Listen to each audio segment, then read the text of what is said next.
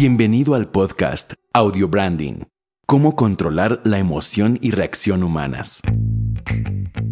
Vamos a hablar de la felicidad o la infelicidad y las ventas. Cómo la infelicidad puede producir ventas. Esto es interesante. ¿Por qué?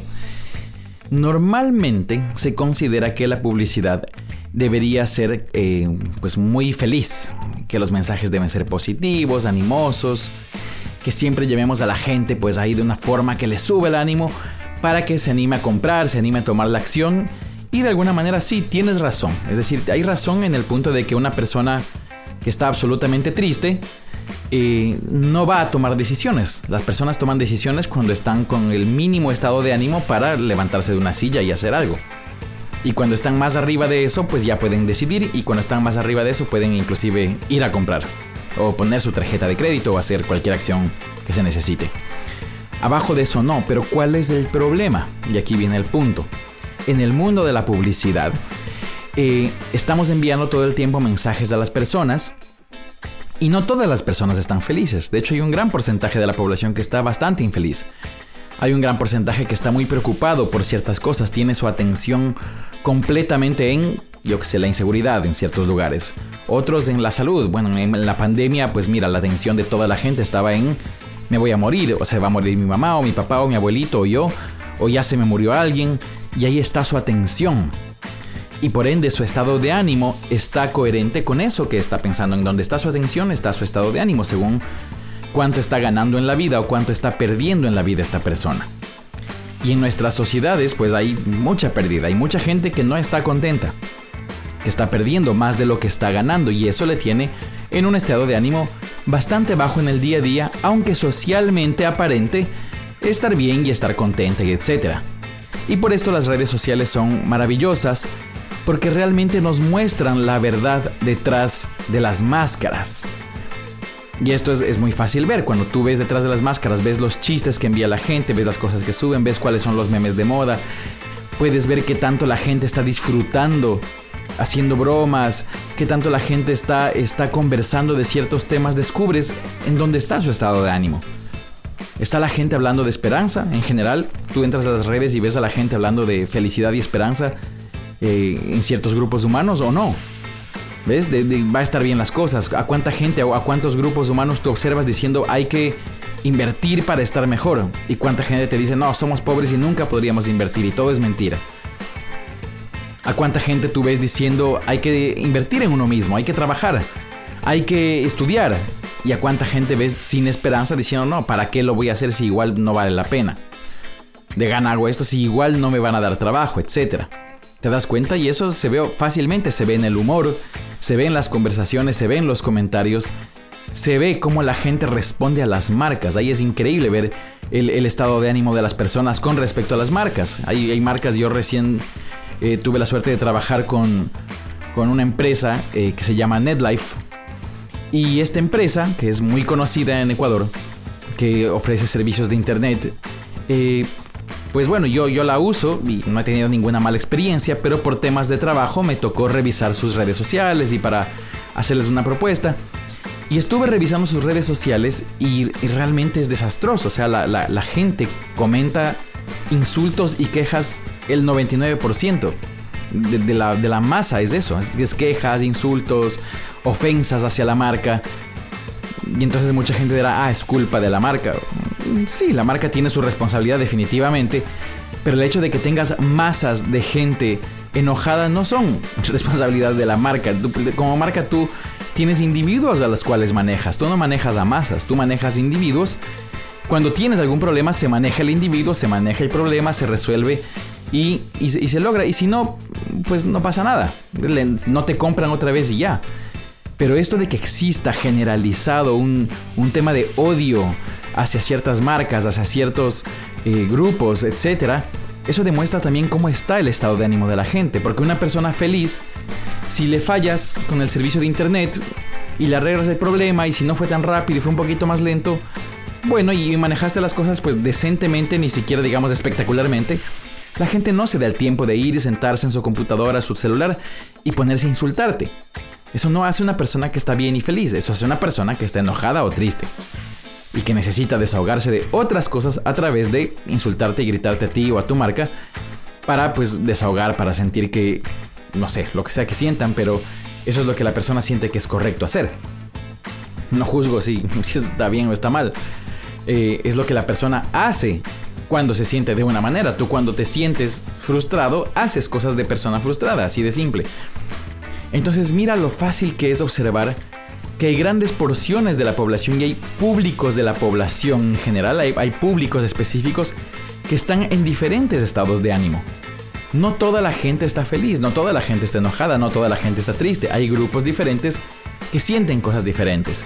Y según lo que cada uno de nosotros vendemos, eh, le vendemos a diferentes públicos y esos públicos definitivamente están en un estado de ánimo generalizado como grupo, diferente al de la sociedad entera. Cada uno tiene su, su, su forma de sentir.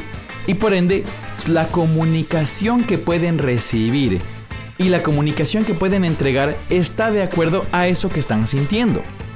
Y esto es muy importante, la comunicación que pueden recibir está de acuerdo a eso. Ellos están dispuestos a recibir comunicación que se ponga de acuerdo con lo que ellos piensan y sienten de cómo es la vida, cómo es el mundo, cómo es cualquier área en la que, en la que ellos estén eh, dispuestos a recibir una comunicación.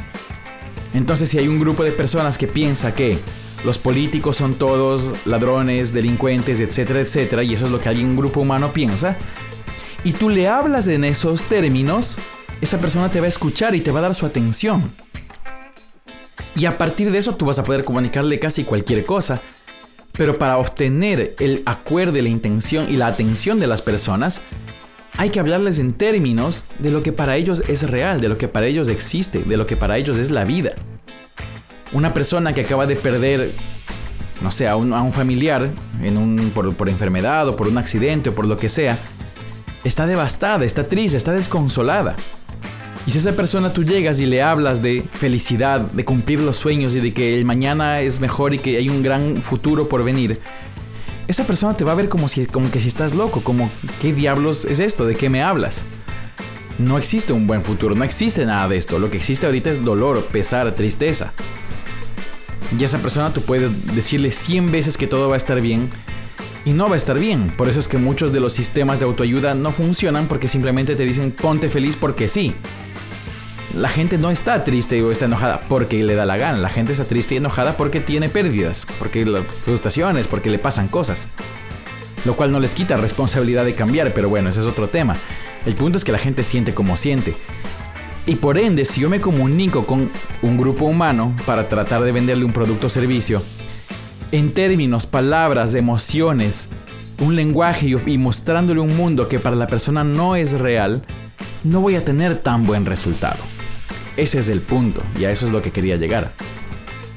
En el mundo del audio branding, cuando hablamos de música, cuando hablamos de spots de radio, cuando hablamos de comerciales de TV que pueden tener música, voces, etc en todo este mundo y obviamente en cualquier otra área de la publicidad, pero en este mundo es absolutamente emocional el tema. Todo tiene que ver con la emoción. Todo tiene que ver con cómo me siento y por ende qué tipo de sonoridades, qué tipo de música, ritmos, qué palabras, qué melodías, etcétera, estoy dispuesto a recibir en base a cómo me siento. El hecho de que haya un auge tan brutal de música que solo habla de drogas y sexo y y promiscuidad y todo ese tipo de cosas muestra cómo ciertos segmentos de la población están peor que antes, emocionalmente están peor, perdieron la esperanza de lograr ciertas cosas que antes eran logrables, se lograban, como tener una pareja estable, como ser feliz, como no ser infiel. Pero ahora hay segmentos de la población que te venden esto a través de la música como algo que es para ellos su realidad ahorita. Y por supuesto hay atrás empresas eh, criminales que también les conviene que la gente se sienta así. Para poder venderles justamente drogas, drogas psiquiátricas, entre otras cosas. Y eso es parte del juego también, que está pasando y bueno, eso es, otro tema. Pero a, a lo que quiero llegar ahora es cómo tú te vas a comunicar, con qué emoción, con qué palabras, con qué estado de ánimo te vas a comunicar con tu público. Y entonces tal vez tú pensarías, bueno, es una locura comunicarme con mi público triste si veo que mi público todo está triste. Bueno, déjame decirte que no es una locura.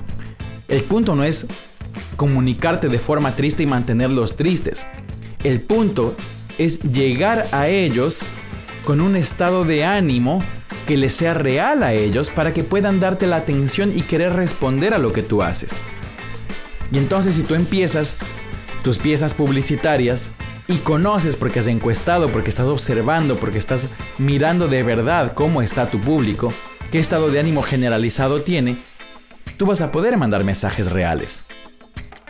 Eso significa que si una persona está en un estado de ánimo tenso y está triste, cuando tú le regañas, esa persona responde mucho mejor al regaño que a, un abrazo y a, decirle, no, todo está bien, tú puedes. De, realmente responde mucho mejor a un regaño. Responde mucho mejor a decirle, oye, la vida es una porquería. Pero te invito a que pruebes esto para que deje de ser una porquería. Y yo sé que estoy exagerando, pero este es el punto alguien que está en ese estado de ánimo, tú le dices la vida es hermosa y te invito a que compres esto, que hagas esto para que sea más bella todavía, no te va a creer, porque para esa persona la vida no es hermosa. Pero si tú le dices yo sé que la vida es dura, yo sé que las cosas no están bien para ti, pero pueden estar un poquito mejor. Puedes tener un poco de esperanza, puedes tener algo más que esto. Y te invito a probar esta cosa o lo que sea. Es muy distinto. Y eso es efectividad si es con música, si es con palabras. No importa con qué, con qué lo uses, pero tiene que ser así. Y por supuesto, mientras más puedas llegar a un tema de, de que su, su emoción se sienta afectada, su emoción se sienta comprendida, que la persona de verdad sienta, si me comprenden, esa persona va a reaccionar, esa persona te va a hacer caso. Esa persona de verdad va a hacer lo que tú le pides, porque se siente comprendida y nosotros respondemos y le damos lo que sea, básicamente a quien nos comprende, nos casamos con quien nos comprende. Nos hacemos amigos de los que nos comprenden y de los que no nos comprenden los consideramos lejanos a nosotros. No queremos su amistad porque no me comprendes. Entonces es responsabilidad de las marcas hacer saber a nuestros públicos que sí les comprendemos. Y para ello, obviamente, fuera de investigarles y encuestarles, que va mucho más allá de una investigación de mercado clásico, de mercado clásico eh, sobre comportamientos y big data y etcétera, tiene que ver mucho más con de verdad cómo la gente está pensando, sintiendo, y eso es para eso se tiene que encuestar. O se tiene que observar y buscar formas de observar justamente a través de los canales de comunicación abiertos que hay con la gente. Y entonces se pueden lograr resultados mucho más amplios. Muchas empresas están acostumbradas a resultados medianos o relativamente buenos, porque claro, al usar mm, temas comunes y tener mucho dinero para invertir, igual el tema de poder invertir mucho dinero y mucha repetición definitivamente es un hit. Eso es, la clave. Pero si hablamos de una efectividad mayor, hay que saber cómo piensa la gente y hay que buscar la manera artística y técnica de hablarles de una forma que realmente se sientan comprendidos que realmente sepan que tú como marca les comprendes, comprenden lo que están pasando y que por ende tú les puedes ayudar.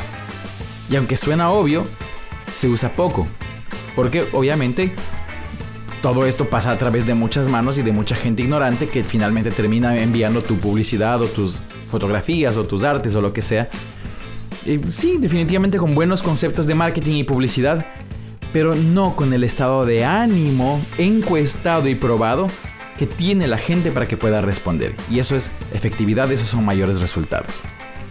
Así que te invito a que encuestes, a que observes en qué estado de ánimo está tu público y vas a ver que cuando tu público le hablas así y le muestras comprensión, ellos compran mucho más. Un abrazo.